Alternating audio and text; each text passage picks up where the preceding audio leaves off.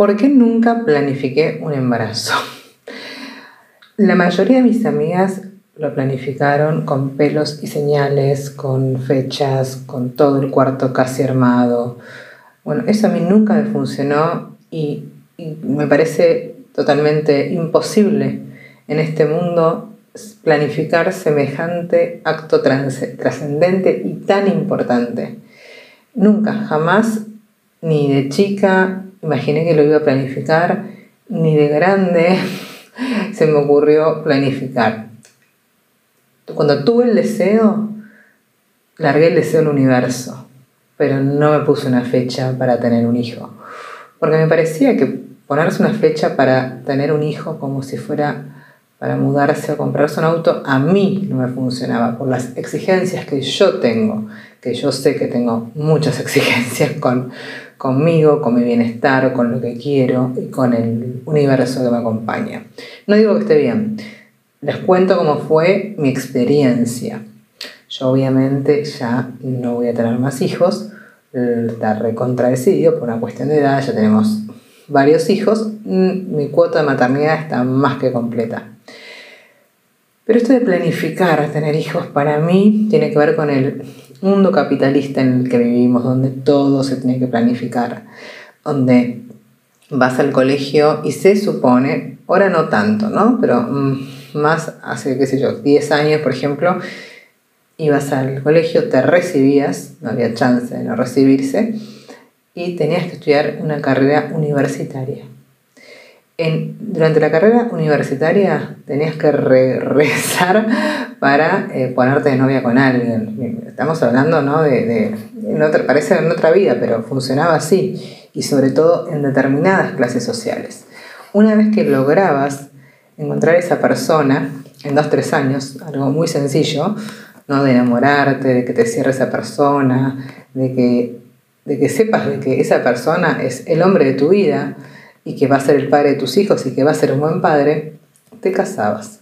Tenías que sacar un crédito o si tenías suerte te regalaban tu casa. Estamos hablando de una clase privilegiada, lo sé. Pero bueno, no puedo hacer un episodio para todas las clases sociales porque tardaría tres horas. Y ustedes se van a aburrir. Dicho todo esto, te casabas o te juntabas y te ibas a vivir con esa persona, alquilabas o con suerte te comprabas algo. Y en un par de años empezaba la carrera y las miradas de, bueno, ¿cuándo vamos a tener un hijo? ¿Cuándo vas a tener un hijo? Ya tenés treinta y pico, ya tenés cuarenta, bueno, tremendo, tremendo toda esa carrera loca. Eh, ¿Para qué? Para, para hacer la familia de la foto perfecta, que no existe. Yo jamás creí en esas en esas cuestiones, jamás. De hecho, bueno, de, chica y adolescente era muy romántica y me acuerdo que tenía un vestido de novia eh, que había cortado, eh, una foto y lo tenía guardado en mi diario, en mi diario íntimo obviamente jamás, jamás lo usé, jamás me interesó. Después, de hecho, me fui a vivir con, con mi actual marido, el único que tuve. Eh, nos fuimos a vivir juntos, hicimos todo al revés. Nos fuimos a vivir juntos, nos casamos cuando yo quedé embarazada, a tres meses de parir, y, nunca soñé con el vestido blanco, ni con entrar a la iglesia con mi papá, ni mucho menos. Me preocupaban cosas mucho más terrenales y más urgentes para mi situación en ese momento, que era terminar mi carrera y comprarme mi casa, que me parecía mucho más importante. Claramente yo a mi primer hijo no lo había planeado. Eso no significa que no lo haya amado con locura y que no, lo ame con locura. Pero hay como una mm, tendencia a, creer que las mujeres que, que planean hijos van a ser mejores madres. chicas, relajen, porque eso no va a suceder y no siempre es así. Y aparte, bueno, al margen de qué es ser mejor madre, que ser buena madre, eso es para un capítulo aparte. Yo la verdad que nunca pude planear a mis hijos. Eh, obviamente que no planearlos no sé cómo les pasa a las mujeres que lo planearon. Bueno, algo le con mis amigas planificadoras seriales, pero yo soy muy planificadora en otras áreas de mi vida, soy muy organizada. En esa, no. La materia de planificación me la llevé a marzo.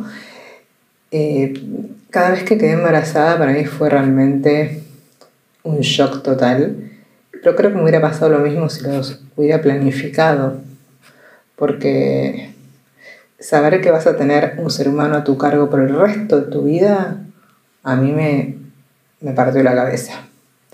Para bien, obviamente, pero en, un principio eh, me pareció tanta la responsabilidad que me costó mucho tiempo asimilarlo, ¿no? Por suerte yo decía, bueno, los embarazos duran nueve meses, en nueve meses los tengo que poder asimilar. Y me apuraba, o sea, primero que trataba de estirar el embarazo, rogaba que no terminara para poder yo asimilar la idea. Y además, les cuento, yo tengo hijos de todas las edades. Bueno, tengo un hijo que no es hijo mío, pero lo crié también, así que lo considero porque lo crié, que tiene 28, y la más chiquita tiene 4 años. O sea que tengo mucha experiencia, eso no quiere decir que sea buena madre, no, eso lo dirán ellos algún día. A veces me dicen que sí, a veces, me dicen que no. La más pequeña me dice, sos mala madre. Bueno, en fin, eso es otro tema, mocosa. Eh, ¿A qué iba? A que planificar no te convierte en mejor persona, ni en más eficaz, ni que vas a ser más exitosa. Lo más mínimo.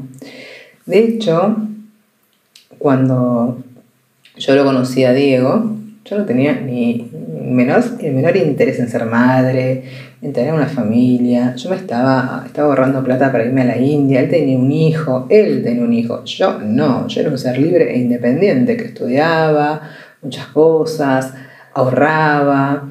Eh, en esa época era el uno a uno, o sea que ahorrabas te rendía. Pero bueno, me enamoré, me enamoré así, perdidamente, y mis planes se truncaron para siempre. Y decidí mudarme con él y con su hijo, porque su hijo estaba mucho en su casa con nosotros.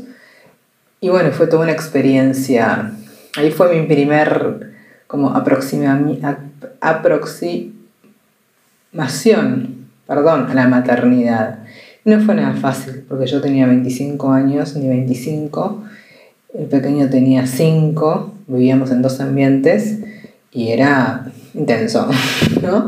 Era un nene de 5 y yo era una chica eh, cuasi adolescente que había salido de la casa de los padres a vivir con un hombre un poco más grande que yo, con un hijo, con toda una historia, con lo que conlleva y demás. Y no fue fácil, la verdad que me costó mucho en ese momento, mucho. Y, las pocas historias que tenía alrededor de, de amigas con, con hijos no, no, eran fáciles porque eh, muchas se habían separado con hijos pequeños, por esto de casarse o por quedar embarazadas, el mandato y qué sé yo, yo decía, ay Dios, no, no, no, yo hijos por ahora ni loca, yo soy libre, a ver, yo soy libre, yo soy libre, gritaba, soy libre, soy libre, soy libre y quedé embarazada. y quedé embarazada, que eso también, bueno, fue una revolución mi embarazo por una mala praxis que tuve. Entonces fue, yo creo que me enteré que, que empecé a vivir mi embarazo al cuarto mes. Entonces tuve muy poco tiempo realmente en el primer embarazo para asimilar que iba a ser mamá. Pero bueno, la verdad que todo, todo lo que padecí el embarazo, no, tuve ni tiempo de procesar toda la locura que había vivido por la mala praxis que me han hecho, porque trabajaba un montón ya de periodista, porque estudiaba periodismo, vivía en una vorágine. No, no tenía mucho tiempo para conectar con la panza y, y, con todo lo que se me venía. Afortunadamente, eh, mi hijo mayor fue un santo, fue lo más, fue hermoso, fue amor total, nos enamoramos perdidamente. Eh, fue el primer nieto de, mis padres, entonces fue como, con, él recibí mucha ayuda de ellos, de, cuidado, la verdad que sin eso no hubiera podido estudiar o trabajar, eh, nada, fue, fue una gran mano y, y se me hizo en ese sentido la maternidad, yo me acuerdo que dormía siesta, después los otros nunca durmieron siesta. Entonces, eh, y aparte criar uno solo es otro, otro mambo que criar tres o dos. Es otra historia. Yo ahora veo los que tienen uno solo, me parece lo más fácil del planeta. Y bueno, y además yo tenía otra energía, era más joven, tenía 25, 26 años, era una pendex. Entonces la verdad que eh, no, no era ideal la maternidad, no, porque aparte me la pasaba corriendo, ganaba dos mangos, pero bueno, estaba completamente enamorada de ese, ese bebé, completamente enamorada, enamorada, no sé, cuando estás enamorada, viste, es como, no te importa nada. Pero bueno, lo que tiene, por lo menos en mi caso, que cuando uno tiene un primer hijo, eh, o en, mi caso que fue el toque de irnos a vivir juntos, irnos a vivir juntos, no que fue después de 10 años de pareja, digamos más chicos, la pareja todavía no estaba tan sólida como lo está ahora, obviamente. Entonces, por ese lado nos costó un poco más, sinceramente. Nos salvó el amor que siempre estuvo, sin amor nos hubiéramos ido al tacho a los tres días, literal. Nos salvó el amor. Después yo la verdad que no, no, no tenía deseo, yo ya estaba como hecha con, con mi, primer hijo, ¿no? Y todo el mundo me preguntaba, ¿y cuándo vas a tener el segundo? ¿No lo vas a dejar solito? No, primero solito no está, tenía padre y madre, además tenía un hermano más grande. No, no tenía ningún mambo con esto de dejarlo solo o tener otro para que no se sienta solo.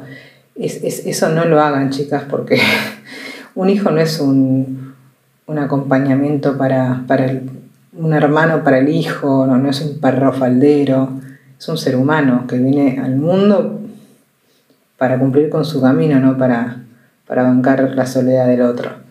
Eso a mí me parecía ridículo, la verdad. Bueno, diez años después volví a quedar embarazada y bueno, y nos volvimos a enamorar perdidamente. Los bebés a nosotros nos fascinan y tienen como una magia y una energía tan, tan hermosa, tan increíble, que, la verdad eh, fue, como volver a empezar claramente. Pero bueno, se llenó la casa de amor, literal. O sea, no, eh, sí, mucha diferencia, ya lo sé, ya lo sé, pero acá no termina la cuestión. Cuando estábamos acomodados, cuando ya habíamos logrado cierta libertad, cuando Santino, el más grande, se quedaba ya cuidando al más chico, podíamos salir a comer, a caminar, al cine y demás, yo a los 42 años quedo embarazada. 42, o sea, 42 años, ya era una señora mayor. Y bueno, Revolution Rock, Ahí también, bueno, primero me dijeron que, que el embarazo era ectópico, que me lo tenían que sacar, yo dije, ni loca, eso no es cierto. Eh, fue una mala praxis que no consumaron, pero fue un mal diagnóstico, que si yo le hubiera dado bolilla no nacía mi, mi princesa hermosa. Y bueno, nació ella, nació. Y estamos completamente enamorados. Sí, obviamente que volver a empezar, no les voy a mentir, estamos más cansados porque tenemos muchos más años, muchos más años. Eh, imagínense que tenemos una de 28 y una de 4. Yo sé, gente me viene y me dice, pobre, no, no, pobre nada, porque yo decidí. Siempre está la opción de no tenerlo. Yo decidí tener a cada uno de mis hijos. En situaciones diferentes, con miedos diferentes, con más plata, menos plata, con la pareja de una forma, la pareja de otra, pero yo decidí. Entonces me hago cargo de esa decisión y, también pienso que por luego llegaron en el momento que llegaron. Yo, como soy yo, si tiene que planificar tener una fecha, merezco empezar a buscar para en mayo quedar embarazados, eso yo jamás lo iba a hacer. O sea, eh, me parece una, una decisión de tanta responsabilidad que, nunca hubiera sido madre. Esa es la verdad, yo sería no madre en este momento. Tengo 47. Eh, entonces, bueno, me parece muy importante que cada una sepa, sobre todo las más jóvenes, que no se dejen apurar. Me parece que apurarse no te lleva a nada bueno, que un hijo no rescata ninguna pareja bajo ningún punto de vista, te la hunde, si está todo mal, te la hunde. Y vos le complicas la vida a ese niño. Y te la complicas vos, porque con el padre de la criatura, si está presente, ese es otro tema, vas a tener que estar unida toda la vida, conciliando temas toda la vida. Por eso yo digo, piensen con quién van a tener un hijo, piensen mucho, si bien conozco casos de gente, de, hombres que pintaban, uy, qué buenos padres, qué presentes, se borraron automáticamente cuando se separaron y, y formaron otra familia, tuvieron otra pareja. Eso es bastante común del género masculino, lamentablemente. Hay de todo, no vamos a generalizar. Pero un hijo no te salva, un hijo no te completa. Un hijo te quita tiempo para trabajar, para dormir, para tus actividades personales, para viajar, por lo menos hasta que se escolariza, ¿no? Y hasta que se escolariza, hasta que vos más o menos podés irte tranquila, y son cuatro años, ¿no?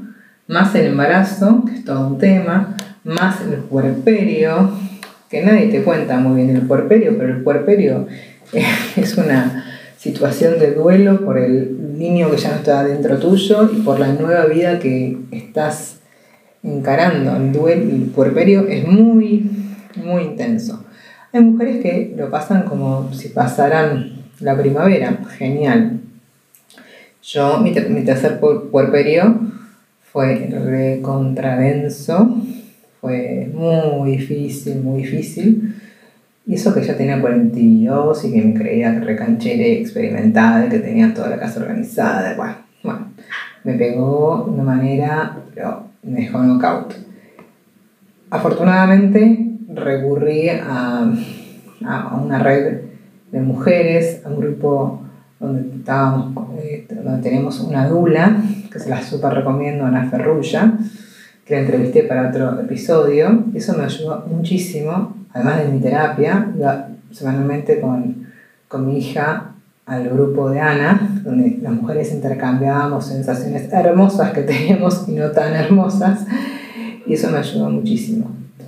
Pero la maternidad no, no viene, eh, menos hoy, a, a completarte como mujer. Para algunas sí, para algunas sí lo respeto pero no se dejen apurar, como también esta, esta cosa que yo para mí es, es medio border de, del negocio este que apareció hace ya varios años del congelamiento de óvulos. ¿no? Porque, bueno, vos ahora no querés que, por un lado digo, bueno, que es práctico. Por otro lado, digo, bueno, todo no se puede manipular en la vida, la naturaleza es sabia. ¿No? Como no sé, no, no, me, no me detesten las madres que se, que se implantan los óvulos a los 50, pero yo tengo casos muy cercanos de, de, mujeres que se han implantado óvulos a los 50 y las admiro muchísimo porque es un laburo enorme ser mamá porque una vez a los 50. El cuerpo en el embarazo no te responde igual que a los 20, ni a los 30, ni a los 40 porque entiende que ya el cuerpo está, no tiene la misma energía para, para gestar y demás, ¿no? Y además, por lo general, se hacen tratamientos de fertilidad, donde se inyectan muchas hormonas, donde la mujer sufre muchas alteraciones de ánimo, de peso, un montón de cosas. Entonces, no sé, para mí yo, yo creo mucho en los procesos fisiológicos en la naturaleza. Y lo que uno no hizo a determinada edad, hacerlo después tiene su costo y sus consecuencias. Eh, tiene, muchas consecuencias que yo no las, no las voy a desarrollar acá porque eh, preferiría que lo hagan con un médico, que se informen, pero la maternidad, ser mamá a los 50, es muy cansador. Lo es cansador hacerlo, a mí me resulta obviamente mucho más cansador hacerlo a los 42 que hacerlo a los 25. No tenía la misma paciencia ni, el mismo estado físico que tenía con el primero. Tenía otras cosas, ¿no? que estaban buenas, más experiencia, más aplomo, ya había cuestiones en la profesional que ya había logrado. Igual yo quiero lograr muchísimas cosas más acá que me muera, o sea, no, es que ya está, ya estoy hecha y, y listo, no, no, no, es que ya está. No soy la abuela de mi hija, soy una mujer hiperactiva y siempre con deseos y proyectos y, y ella se cría a la par de eso, ella acompaña ese proceso, porque es la madre que le tocó. Y entonces me parece que hay que escuchar realmente el deseo interno, ¿no? Hay, hay como una moda, yo escucho muchas chicas jóvenes que se, que, congelan óvulos como si fueran a, a comprar zapatos. Y hay que. Congelar óvulos también implica estimular, hacer una estimulación ovárica. Es todo un proceso. Es todo un proceso ser madre. Digo, para, y para todo hay una edad, un momento. Eh, o sea, está buenísimo todo lo que logra la ciencia está buenísimo, pero bueno, a mí me generan algunas dudas. No quiero herir susceptibilidades, no quiero, no quiero ofender a nadie. Es un planteo que me hago y que hago. Por algo la, naturaleza tiene sus tiempos y sus modos. Y me parece que está, que, que está bueno respetarlos. Y que también hay otras formas de ser madre, hay otras formas de maternar porque yo muchas veces me pregunto frente a situaciones que veo de personas conocidas, empecinadas en ser madres, pero empecinadas, y me pregunto, ¿esta mujer qué quiere? ¿Ser madre o tener un hijo? Porque para mí son cosas completamente diferentes. El ser madre, a ver si se entiende, el ser madre te habla de maternar, de cobijar, de cuidar, de amar, de cuidar de cómo venga, sea un niño adoptado, sea un niño que adoptaste de tres años, sea el hijo de tu marido. Eso para mí es maternar. O maternar a alguien que no tenés ningún vínculo sanguíneo y lo amás como un hijo. Y muchas veces el tener un hijo, que lo veo también en, si no quiero dar nombres, en, muchos casos de famosos, es tener tener como algo más, como, como ya una extensión de uno, como una proyección narcisista, tener. Quiero tener un hijo como quiero tener un Audi, como quiero tener una casa en Nordelta. Eh, a mí me resulta eso. Y no se preguntan lo, lo importante que es para, para ese niño saberse o no sabe sentirse inconscientemente, porque quizás no es consciente, deseado, gestado, desarrollado, con deseo de, de, que esa madre te haya elegido, o que vos hayas elegido a esa madre, simplemente porque esa mujer quería ser mamá, punto. Por eso igualmente digo, ¿no?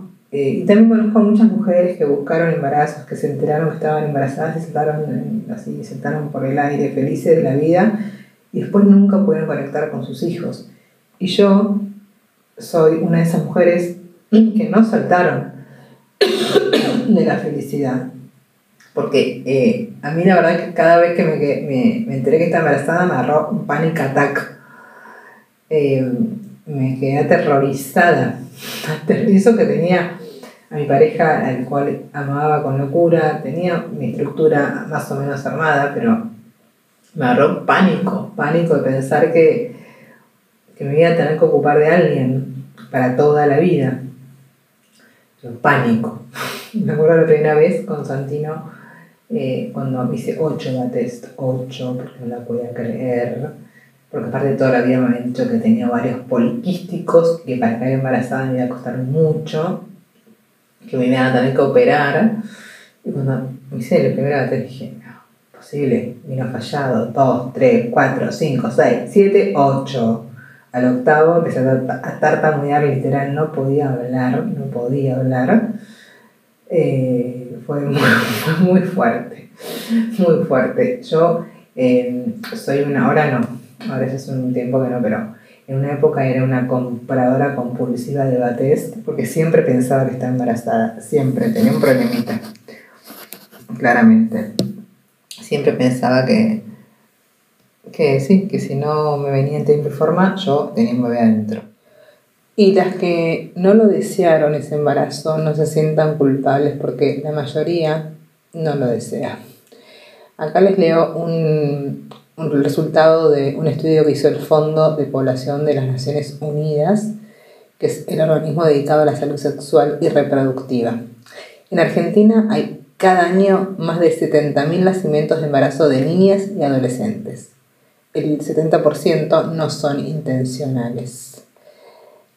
Y casi de todos los embarazos en el mundo no son deseados. Eso te da la pauta de, bueno, yo estoy ahí adentro de esa estadística, así que no me siento tan mal.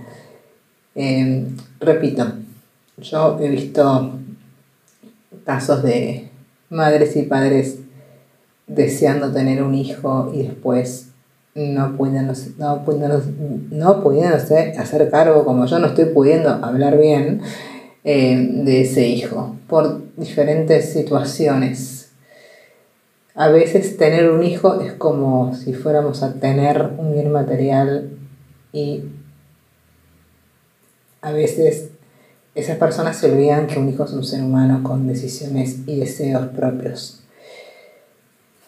Hay un montón de material y de bibliografía y de películas que hablan de esto, que a mí me ayudaron muchísimo en mi puerperio, cuando no podía dormir y estaba muy deprimida, la verdad, con, mi último embarazo, por cuestiones que, eh, familiares que me, que me realmente me, quebraron por la mitad, como para no estar deprimida. No, realmente no lo veo y digo, wow, qué puerperio, my God. Y qué bien está mi pequeña con todo el puerperio que yo pasé, porque yo pensaba, estoy pasando tan mal, ¿qué le voy a dejar a esta chica en la cabeza? ¿no? Me, me, me sentía la peor madre del mundo, la verdad, porque porque sí, me sentía muy mal, muy mal, muy mal. Creo que alguna vez lo conté, ¿no? Acudí a la miopatía, no me funcionó, fui a ver un psiquiatra especialista en, embarazadas que, me iba dando unos glóbulos y me iba, también me daba un poco de psicofármacos aptos para la lactancia, porque yo además quería dar la teta. Entonces también iba a los grupos de la Liga de la Leche, que eran lo más y me, me, sacaban toda culpa posible de, de, quedar la teta y, y tar, estar tomando psicofármacos no era la muerte de nadie que no iba a dañar la psiquis de mi hija. Y de hecho hay una web, una web que se la súper recomiendo, que yo vivía dentro de esa web, porque aunque me lo dijeran las asesoras de la Liga de la Leche, a las que llamaba todos los días, pobres mujeres, iba a los grupos y las llamaba tipo 9 de la noche. Digo, mira, estoy angustiada, ¿qué hago? y me metía en ilactancia.org y ponía siempre lo mismo. ponía, por ejemplo, no sé, creo que me daban, no me acuerdo exactamente, pero pongámosle que era clonagil, es, es apto para la lactancia, sí, le ponía 28 veces para quedarme tranquila. Tomaba flores de baja, me hacía reiki, terapia, bueno, hacía de todo, de todo para estar tranquila, porque realmente no, no, no estaba bien, me pegó el puerperio, me pegó fuerte, muy fuerte. Entonces me la pasaba leyendo, leyendo muchas cosas que les quiero recomendar. Leí todos los libros de Laura Gutman, que me sirvieron mucho. Ojo, también tiene cosas, a mi criterio, un poco fundamentalistas, un poco fuertes. Eh, todo es culpa de los padres y de las madres, a mi criterio, según lo que yo interpreto que dice Laura Gutman. Eh, el niño nace prácticamente herido por nuestra culpa y no me parece. Pero bueno, me sirvió mucho, igual tomo muchas cosas de, lo que dice Laura Gutman. Eh, Ivonne Olsa también es una psiquiatra española que la tiene clarísima, pero clarísima. Después, hace poco vi una película muy buena que habla de esto, ¿no? De la maternidad no perfecta, que es La hija oscura, que está en Netflix, si no me equivoco. Es muy buena habla de eso, ¿no? De una madre que, que intenta reparar ya con sus hijos adultos todo lo que no pudo estar. Y una, serie más, más pochoclera, pero que está buena, que habla del desborde que tenemos las madres, que ahora no sé dónde están dando, que es eh, Según Roxy, que es una serie argentina muy divertida. Que la escribieron eh, Azul Lombardía y si no me equivoco, Florencia Otero. Es muy divertida.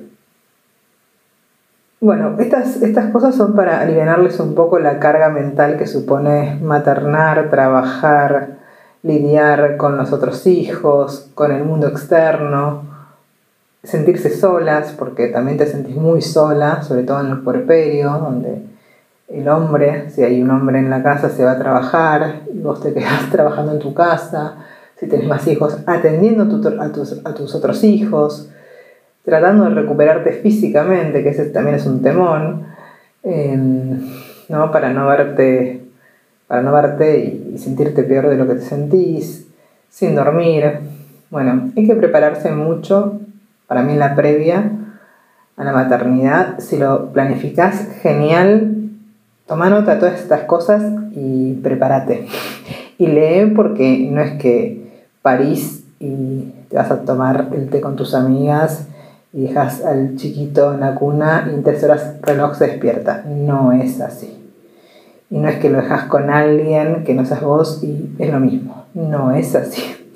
El bebé te necesita contacto piel a piel todo el tiempo. Por lo menos eso es lo, ideal y es lo que le va a hacer bien a, a tu bebé y a vos. Es fundamental que entiendas eso porque es, es lo que el bebé necesita y lo que vos vas a querer también si podés, ¿no? A veces, por determinados motivos, hay mujeres que no pueden entrar en contacto. Por eso yo a esas mujeres les recomiendo que, a todas las mujeres, que se informen mucho antes de planificar un embarazo. Que sepan, nunca lo van a saber hasta que no lo tengan a su bebé, pero que charle con otras mujeres sobre lo que es realmente la maternidad. A mí, por ejemplo, a mi mamá toda la vida me engañó diciéndome que el parto no dolía absolutamente nada. Simplemente, ¿cómo me lo confesó? Para que yo tuviera hijos. Una estrategia muy tonta. O sea, yo igual los tuve porque quería tenerlos.